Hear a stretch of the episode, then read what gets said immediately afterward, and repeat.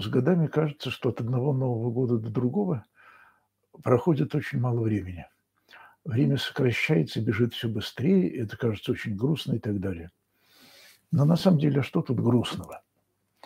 Представим себе людей, которые живут с другим восприятием времени. Я не помню, сколько кадров нужно человеческому глазу, чтобы кадры слились в э, киноленту. То ли 24, то ли 36, нетрудно проверить. Такой человек, такое существо инопланетное, оно прилетело бы на Землю, и оно бы ничего не поняло в нашей человеческой жизни, потому что мы казались бы ему неподвижными великанами. И он бы улетел назад – приняв нас, может быть, и за скалы. Это довольно распространенный сюжет, когда пришельцы, инопланетяне и люди оказываются в рассинхроне э, по восприятию времени или пространства. Когда летит корабль, и там чудесная, прекрасная блондинка, иноземка, прилетает и говорит, вы куда нам дали адрес приземлиться? Это не аэродром, это какое-то болото. И выясняется, что не размером с микрон – и они приземлились на аэродром в какую-то крохотную-крохотную лужицу и почти там потонули. Несовпадение по размерам. Или вдруг гора начинает двигаться, и выясняется, что это исполин, который живет миллионы лет, и он спрашивает растерявшегося пастуха, «Э, задай мне какую-нибудь сложную задачу. Тот ему задает, и тот опять окаменевает, как роденовский мыслитель, рассинхрон по времени. Так вот, я думаю, что у нас с нами, какими мы созданы Богом, колоссальный рассинхрон. Нам кажется, что мы проживаем долгую жизнь, а, а на самом деле каждый год это как один кадрик.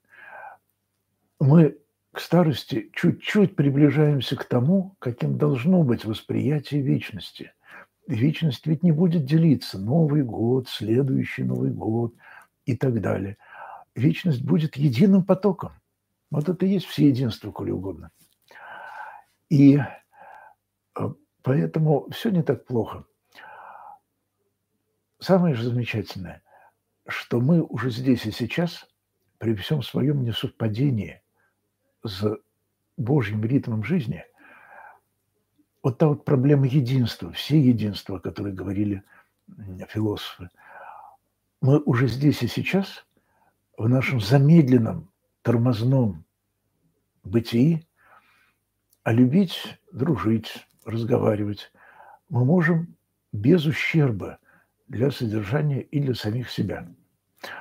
Это некоторое чудо благодати. То есть нам не обязательно менять среду, чтобы сменить восприятие других людей – ну, это и означает, Царство Божие приблизилось. В одном научно-фантастическом рассказе, кажется, Зимова, судя по тональности, эм, впервые земляне устанавливают э, контакт с э, инопланетной цивилизацией. Проблема в том, что между нами оказывается какое-то очень большое расстояние, ну, скажем, 100 световых лет. То есть мы посылаем им сообщение, они отвечают, но между вопросом и ответом проходит, э, ну, скажем, там полгода. И все ломают голову, как быть, потому что ну, это же немыслимо, это какое может быть общение. На счастье, в кабинете у главного астрофизика к нему заходит его мама покормить пирожками. Вот, она сидит, слушает, слушает, потом не выдерживает, послушает, говорит, ну, ну вы мужчины, а вы не можете, как мы? Ну, ей на нее, значит, цикнуть не смеют, все-таки мама главного астрофизика, а сын ее, значит, цикнул был, потом говорит, мама, а, а что ты имеешь в виду? Она говорит, ну, когда мы разговариваем с подругой по телефону, я говорю непрерывно, она говорит непрерывно, в два раза больше информации мы получаем друг о друге. И он говорит, правильно, посылать сообщение, информацию непрерывно. И тогда они будут отвечать нам в таком же режиме, когда они получат наше письмо, не включат включит свой ответ в поток, но поток должен быть непрерывным. Так вот, не надо ждать, пока на нашу любовь нам ответит любовью. Не надо ждать, пока на наш интерес нам ответит интересом. И даже не надо ждать, прошу прощения, у Создателя, пока на нашу молитву Бог нам ответит. Надо просто молиться. Молиться непрерывно. Непрерывно слать вот эти вот наши пакеты. Тем больше что нам кажется, что Бог тормозит. Еще раз скажу, это мы тормозим, но с каждым Новым годом все ближе. И не только каждый отдельный человек, но и все человечество. И, вы знаете, я историк, я люблю историю, потому что она как раз показывает нам, как бы сказать, вечность снизу. У истории есть одно замечательное свойство. Она объемлет всех людей. Не бывает...